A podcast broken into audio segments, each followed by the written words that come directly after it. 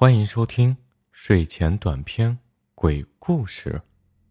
今天这个故事的名字叫做《关山牧场上的午夜王子城》。朋友江淮和丽丽夫妻俩都是非常好的人，对我也很好，平时特别的照顾我。有一次去他家吃饭啊，江淮便讲起了这个故事。江淮和老婆丽丽都是长安大学的老师，结婚第二年正是学校放暑假，于是他俩就决定出去自驾游，从西安出发到甘肃去。其实距离并不是很远。出发的那天早晨，两人把东西都收拾好了，包括一些户外用的帐篷啥的。他们准备啊去宝鸡看望一个朋友。早晨起床就有些不顺。怎么个不顺法呢？确实很不顺。先是早上起来，江淮穿鞋，不知道怎么的，两只鞋的鞋带居然系成了死结，连在一起了，怎么也解不开。然后就是丽丽，起来倒开水，饮水机居然莫名其妙的坏了，放不出水来。刚把水桶取下来准备检查一下，一按饮水机又好了。两人就想，这大清早真是的。算了，还是赶紧出门吧。于是两人把东西搬上车。丽丽是个很细心的女人，结果上车就发现钥匙放在了家里。她起码十年没有把钥匙忘在家里了。江淮比较相信这些，就和丽丽说：“老婆呀，咱们这趟出门不太顺呀。”丽丽就说。呸呸呸！说什么呢？有什么不顺的吗？于是呀，就出发了。大约开了四个多小时，五个小时的样子，一路上都没事儿，就到了关山牧场附近的一片草原，风景不错。丽丽就说：“这地方真不错啊，要是留下来露营，肯定很棒。”江淮说：“这荒郊野外的。”露营不行，危险。刚说完啊，这车子就发动不了了。下来检查了半天，也不知道是怎么回事儿这车坏在这儿可不行啊！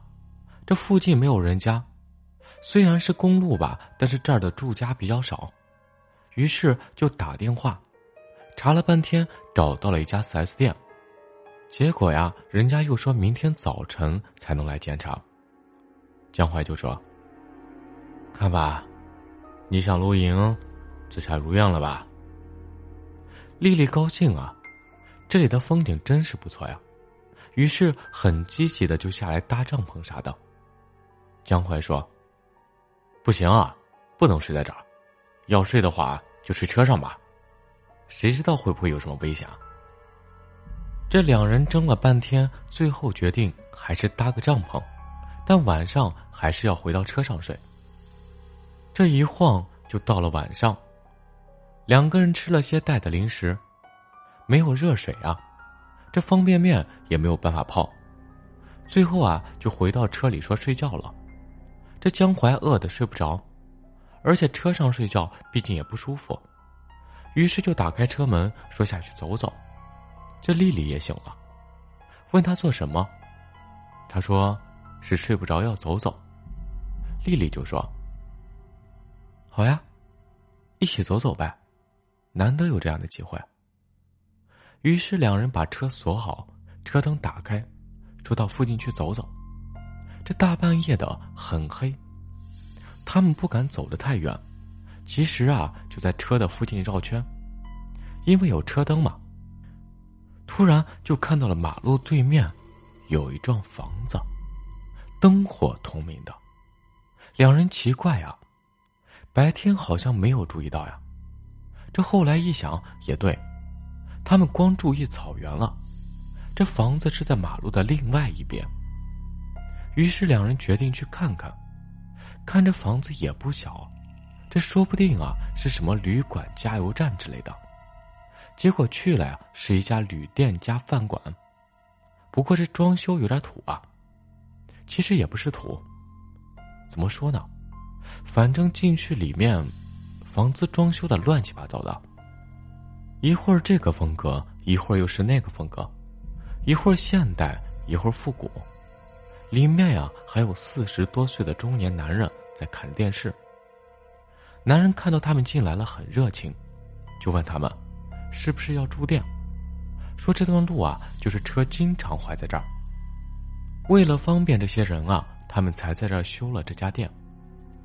男子听口音不像是北方人，他说自己是福建人，过来帮朋友看店的。江淮夫妻俩也高兴啊。给点钱住在旅馆，肯定比在车上睡得要安心多了。于是就租了间房间。这男人就问：“你们要住哪种风格的？我们这儿啊，有比较古一点的，有现代的。”他俩就一笑：“这破地方，一个旅馆还这么讲究吗？”江淮一直以来比较喜欢古代的那种风格，就说。那我们就要古一点的吧。那人就带他们上了楼，这打开房间，两个人真是吃惊了。这房子真的装修的很好，很古，家具、床还有花瓶啥的，那花瓶啊非常的漂亮。丽丽说：“这地方真不错啊，还不贵啊。”两个人于是就在房间里睡下了。躺在床上，不知道为什么，江淮在心里一直在想着那个花瓶，总觉得哪里不对劲。越想吧，心里越不舒服，一下就坐了起来，把灯打开，他就跑去看那个花瓶。那个花瓶还真的很怪，花瓶对着外面的一方细腻精致。但是对着里面的一方，花纹就很模糊，很粗糙，从正面根本就看不出来什么。然后江淮又看了这房间里的别的东西，家具啥的，居然都发现了这个问题，就是人眼睛能看到的那一方都非常的精致。比如说桌子的角，椅子的背面，全部都很模糊，很粗糙。他心里觉得有点熟悉，好像在哪里听说过这件事儿。可是怎么就想不起来？于是啊，他就把丽丽叫了起来，跟她说了这件事儿。丽丽说：“这有什么嘛？这破地方没钱弄太好的嘛，糊弄人呢。把看得到的地方做的好看点儿，这看不到的，就差点省钱呗。”其实这样想也有一定的道理，但江淮总觉得不对劲。半夜三点多的时候，这男人居然跑来敲了门，说他们要举行什么晚会，问他们要不要参加。江淮本来就一肚子的疑问，就睡不着。男人一直说是很有地方特色，让他们参加，于是就说：“好吧，一会儿我们下楼。”结果这下楼一看，楼下全是人，大家围坐在一起，搞了半天，什么晚会嘛，就是几个人在那表演节目，节目也很无聊，但那帮人好像玩的很高兴。江淮没事到处看看，这时候他发现楼下的这个大厅也和楼上一样，所有眼睛最容易看到的地方全部都做得非常的漂亮。但是别的地方背一些的地方，怎么全跟上面是一个情况呢？他觉得非常非常的不对劲，就想自己到底在什么地方听说过这样的事儿呢？想着想着，一下子就想到了，当时脸瞬间就白了。他记得以前有一个朋友说过，这个朋友据说是会通灵的。朋友说，阴间有座王死城。王死城说是城，其实就是虚无的空间。但是里边有房子，很多的房子。为什么呢？因为这些全都是这些鬼自己根据生前的记忆想象出来的。死前是有钱人，他想象出来的就是大房子。反正有古有今，但因为如果一直不投胎，鬼的记忆力就会慢慢的消失，最后什么都忘记了，而那些房子就会消失，而且房子里的东西全部都有，但也都是根据自己想象出来的。那么就会有一个问题，就像花瓶，我们想象它就是一个整体，你不会去想象它的平底是什么样子，因为平时你也不会去看呀。江淮想到这里，突然就感觉这里的情况，怎么和朋友自己讲的王子城里边的鬼想象出来的房子是一样的呢？为什么所有的东西正面全部都是那么的精致？而有些地方却又那么的粗糙。难道他不敢往下想了？然后又想起这房子，自己明明白天没有看到，或者是没注意。问题这房子也不小呀，不可能完全没有看到吧？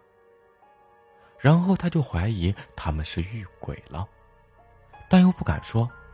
表现都不敢表现出来呀，然后就拉着丽丽说：“哎呀，我的烟放车里了，你陪我去取一趟吧。”丽丽想，反正今天晚上是肯定不能睡了，就说好吗？两个人就走出了这房子，走出了房子，那房子也没有消失，还是很正常的立在那里。江淮回头看了几次。看到房子没有消失，松了好大的一口气。要是大半夜的，这么大幢房子突然……这个，他不知道怎么跟丽丽说。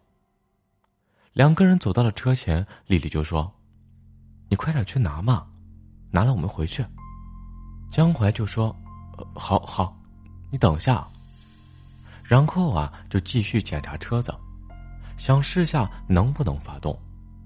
反正啊，他不想待在这儿，于是他就开车去检查前面的引擎盖。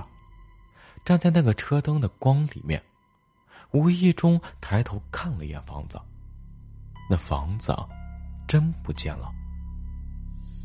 他吓了一跳，又往前跑了几步，结果那房子就在那儿。他发现，在车灯光里边就看不到那房子。他一走过那段光线，就能看到，江淮都要崩溃了。这下肯定不能再回旅店了。把丽丽拉上车待着，心里想：奶奶的，这事儿他妈也太邪门了，这咋办呀？试着发动的车子，居然发动了。他一踩油门就跑了，帐篷都没收。丽丽就骂他。你疯了呀！这么急干什么？反正他就一直往前开，也没心情理丽丽，直接把车开到市区才停了下来。找到他朋友，研究了很久很久，他走来的那条路，果然那条路上根本就不可能出现这么一座酒店。江淮说：“不知道自己是不是进了鬼窝了，这幸好呀。”有惊无险。好了，这就是今天的关山牧场上的午夜王子城的故事。感谢您的收听。